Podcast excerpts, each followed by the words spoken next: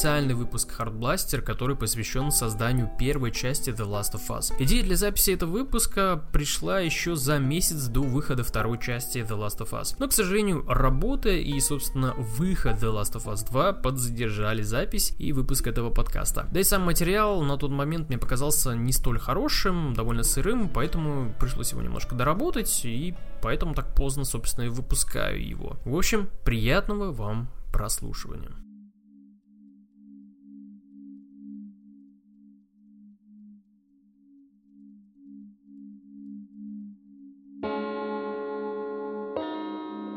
После выхода в 2009 году Uncharted 2 Naughty Dog хотела взяться за другую франшизу, параллельно началась и разработка Uncharted 3. Поэтому студию разделили на две команды. Были идеи о том, чтобы сделать новую часть Jack and Dexter, поскольку эта серия игр очень дорога Naughty Dog. Но поразмыслив, руководитель студии Эван Уэллс и команда пришли к решению не делать новую Jack and Dexter, иначе пришлось изменить довольно многое в концепции игры, и она бы сильно отличалась от предыдущих частей. В итоге Нил Дракман и Брюс Стрелли предложили концепт игры про постапокалипсис, в которой рассказывалась история о двух людях и преображении их характеров на протяжении всего прохождения. Тут стоит вернуться в студенческие годы Нила Дракмана, а конкретно на семинар под руководством Джорджа Ромеро, режиссера, который придумал и снял оригинальный фильм «Ночь живых мертвецов» и зародил тем самым целый жанр зомби. На этом семинаре нужно было придумать сюжет игры, Нил, вдохновившись фильмом «Ночь «Ночь живых мертвецов» и комиксом «Город грехов» придумал историю про пожилого копа, который защищал молодую девушку от зомби. Позже по сюжету у него начались проблемы с сердцем, и тогда нужно было играть уже за девушку. Ну а под финал полицейского кусал зомби, и тогда девушке нужно было застрелить копа. Что-то это мне очень сильно напоминает. Clementine, honey. What, what happened? No, no, no, that's, that's not, no, no, no, no. Yes, Clem, it is.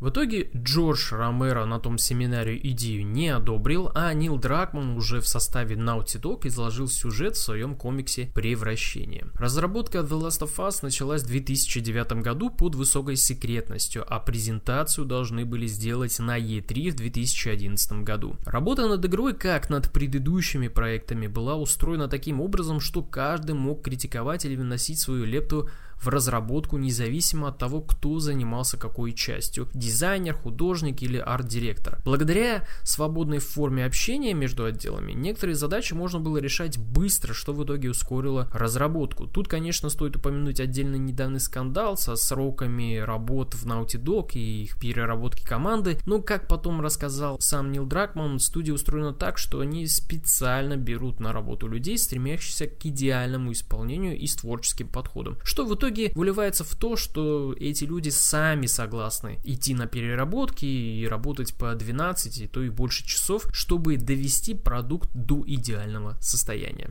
Для проработки мира и персонажей Брюс и Нил изучали литературу, документальные фильмы и кино. Для Нила вдохновением послужили несколько книг, среди них «Дорога Кормака Маккарти», рассказывающая о путешествии сына и отца по постапокалиптической Америке. Она и послужила основой, чтобы сделать игру по типу Road Movie. И книга Дэвида Беньофа «City of Thieves» «Городские воришки». Того самого Дэвида Беньофа, который написал сценарий и стал шоураннером сериала «Игра престолов». В городских воришках рассказывается сюжет о двух парнях, которые ищут еду по указу НКВД в блокадном Ленинграде во время Второй мировой войны. Да-да, там такой сюжет. По пути они встретят людоедов, ужасных людей и их поступки, но на протяжении всего рассказа помогать выживать в непростых условиях им будет юмор, что и было подчеркнуто в The Last of Us. Несмотря на всю жестокость происходящего, персонаж Элли часто находил повод пошутить, чем скрашивал недружелюбное путешествие по Америке. Наиболее важным произведением, которое повлияло на Нила Дракмана, это стал фильм «Старикам тут не место». Братьев Коэн. В фильме практически отсутствует музыкальное сопровождение, а также очень жестко и натуралистично показаны сцены убийства и перестрелок, что было реализовано и в The Last of Us. Несмотря на работу композитора Санта Лолья, музыка в игре есть только в исключительных моментах, а герой Джоша Броулина из «Старикам тут не место» Лу Эллен помог привнести и в характер Джоэла расчетливость и хладнокровное отношение к убийствам противника. Дракман в начале разработки во многом списал характер Джоэла с Лу Эллена, но в ходе работы над игрой и внесения своей лепты Троя Бейкера персонаж претерпел изменения. Вот. Смотри. Охренеть. Не понял, это что, подстава? Я... На нас повесили больную девчонку? Я не больна. Нет? Прибор ошибся? Я объясню. Да уж, придется. Смотрите, Да плевать, как ты заразилась. укусу три недели. Дольше двух дней никто не протянул. Хватит врать. Три недели. Клянусь. Зачем вас подставлять? Идея с людьми из зомби, которых поразил грипп, родилась из документального фильма BBC «Планета Земля». Брюс и Нил увидели эпизод про кардицепс. В нем рассказывалось, как кардицепс заражает муравьев, порабощает их и заставляет делать все, чтобы найти нового носителя. Принцип заражения и его вероятность распространения среди людей решили внедрить в историю The Last of Us. Чтобы не только показать зараженных, но и последствия заражения, художники долго продумывали, как должен выглядеть человек, которого поработил грипп. Идей было несколько, но многие и довольно долго браковались, пока художник Майкл Лоуленд не сложил вместе несколько фотографий грибковой инфекции и не наложил их на изображение человека. После долгой прорисовки грибка художниками это потребовало намного больше времени, чем рассчитывалось. Мы видим результат того, как выглядят пораженные кардицепсом люди в The Last of Us. У художников также стояла задача после всех утверждений обрисовать все нюансы и последствия заражения в игре. Было продумано и то, что будет с пораженным, когда грипп будет прогрессировать, что в итоге произойдет с носителем. Это можно было увидеть в некоторых локациях, на стенах присутствует грибок, либо выглядит будто он взорвался. Это происходит после самой последней стадии носителя грибка, он просто падает, взрывается и прорастает по всему участку стен, двери и окон, ну, любой локации. Это делалось для того, чтобы игрок мог четко понимать, что ему не просто показывают постапокалипсис как часть геймплея или антуража, а как настоящий мир, в котором живут главные герои. Не менее важной оказалась и проработка мира после того, как большая часть людей погибнет и что с ним станет. В некоторых сценах можно подумать, что разрушение зданий и городов произошло будто бы впоследствии урагана. Как сказал в интервью журналу Edge Брюс Трейли, вдохновением на то, как показать разрушенные дома и города, ему послужили работы фотографа Роберта Полидори. Полидори специализируется на фотографии архитектуры зданий и урбанистики городов. Брюс много подчеркнул из работ Полидори, которые были опубликованы в книге After the Flood, после потопа. В них были опубликованы фотографии Нового Орлеана после урагана Катрина, который обрушился на США в 2005 году. Важным было показать, что при таких обстоятельствах природа неминуемо будет забирать свое. Прорастать сквозь здания, разрушать их, ломать дороги и цвести действенной природой. Отчасти это было важным еще и для того, чтобы показать, как сложна жизнь в этом постапокалипсисе. Инфраструктуры разрушены, а людей почти не осталось. А значит, продовольствия теперь очень мало, как и других компонентов для выживания. Это правда все, что их волновало? Парни, кино. Какую бы лучше маечку надеть? Хм, так странно. Вставай, мы уходим. Пошли. А если я не хочу? Ты хоть понимаешь, что значит твоя жизнь?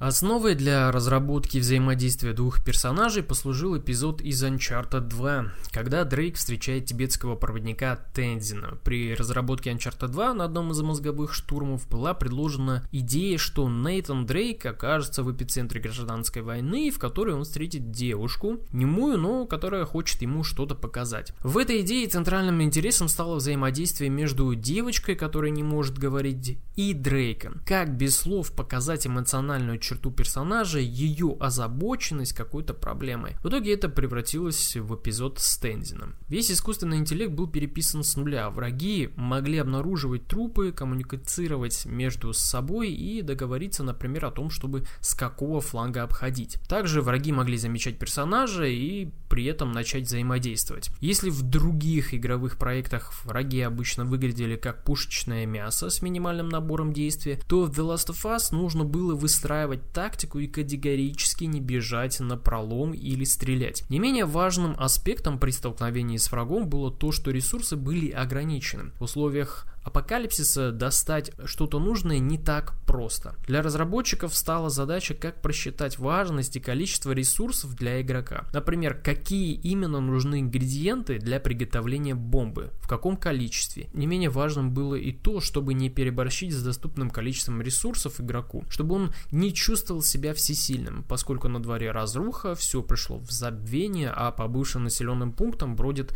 щелкуны и мародеры. То важно было передать страх того, того, что у игрока может не хватить патронов, бомб и стрел, чтобы в момент, когда кончатся запасы, возникла мысль. Черт возьми, я остался без всего, и как теперь пройду я дальше? И внезапно игрок натыкался на ящик с припасами, ну и, собственно, ловил удовлетворение от находки.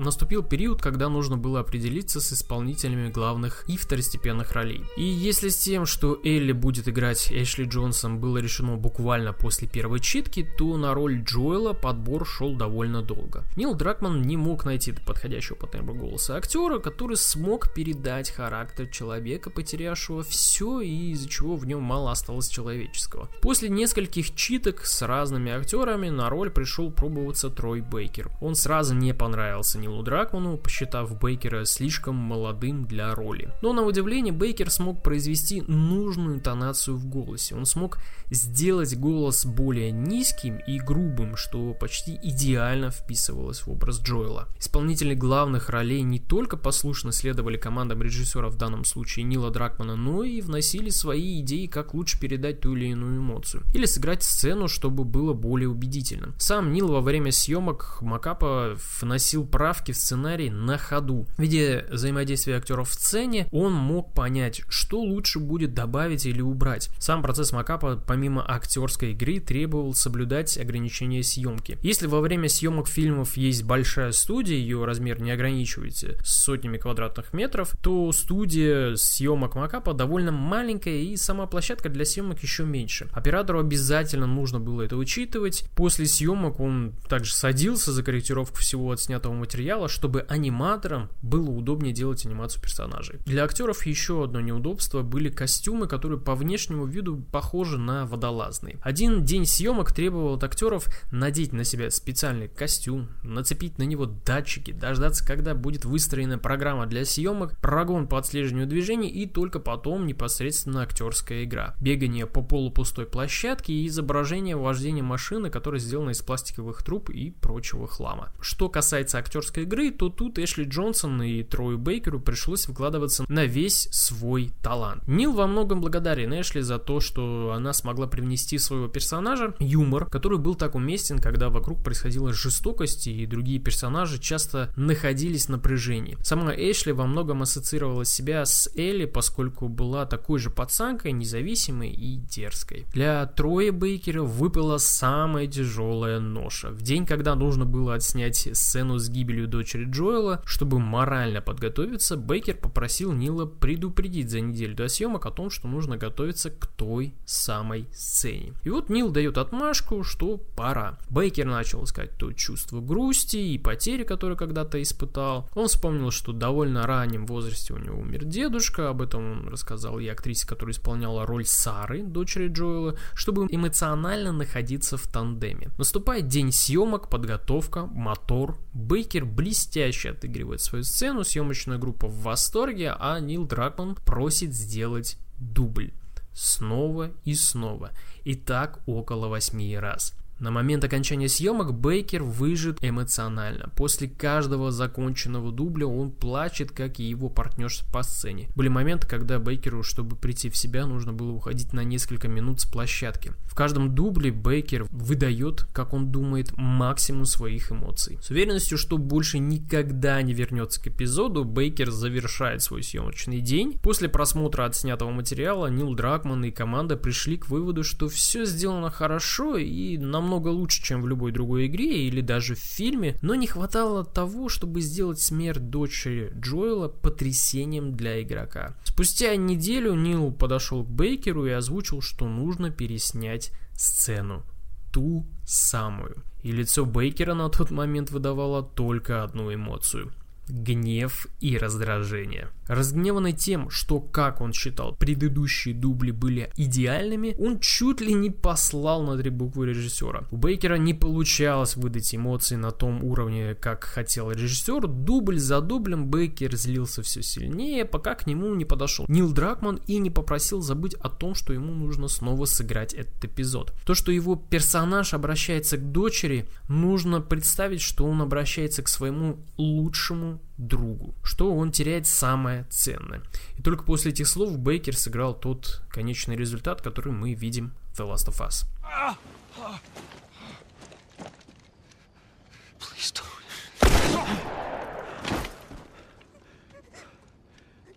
Oh no. Sarah. Move your hands, baby. I know, baby, I know. Listen to me. I know this hurts you. You're gonna be okay, baby. Stay with me. I'm gonna pick you up. I know, baby. I know it hurts. Come on, baby. Please. I know, baby. I know. Sarah. Baby. Don't do this to me, baby. Don't do this to me, baby. Come on. Come on.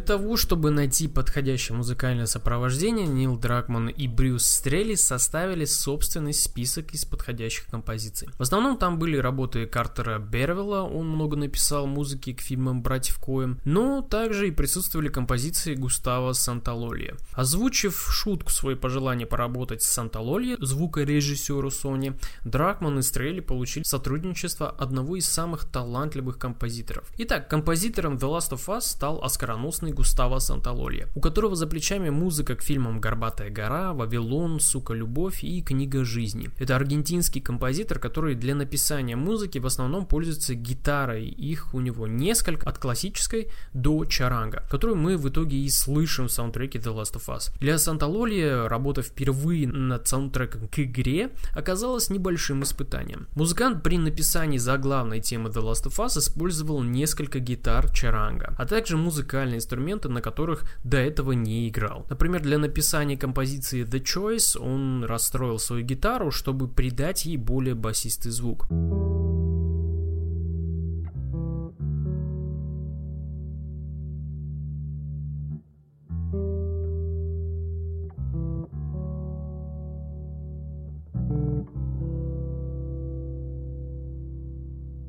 Также многие инструментальные партии Санталолия записывал в разных комнатах, при разном акустическом звучании, например, в ванной или на кухне. Санталолия начал записывать музыку еще на начальных этапах разработки The Last of Us. Он получил от Naughty Dog лишь небольшое описание о персонажах, их действий и сюжете в целом. После написания нескольких композиций и прослушав их, Нил Драгман был в восторге. Минималистичное звучание, которого добился Санталолия, идеально вписывалось в концепт игры. Саундтрек The Last of Us не просто сопровождение. Дракман с командой пытался при помощи музыки передать эмоции игроку. При разных этапах сюжетного повествования музыка играет только в те моменты, когда нужно подчеркнуть эмоциональную черту персонажа.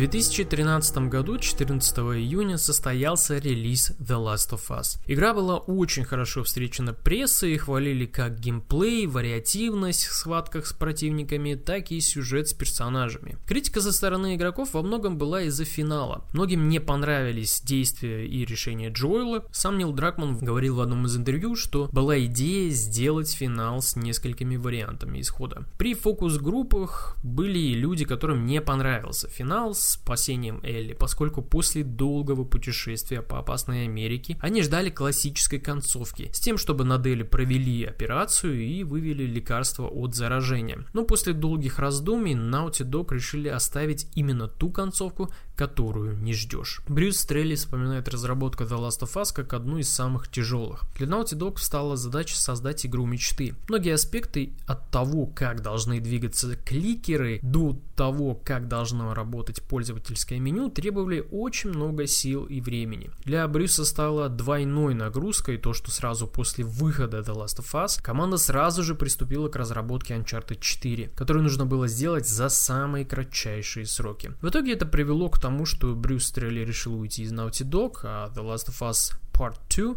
создавалась уже без его участия. Нил Дракман же после выхода The Last of Us получил массу положительных отзывов в свой адрес. Спустя несколько месяцев у многих игроков возник вопрос, будет ли продолжение. На что Дракман ответил, что продолжения не будет. Это законченная игра. И как мы теперь знаем, он ошибался. Элли. Элли. Какой ужас. Джесси! Они здесь!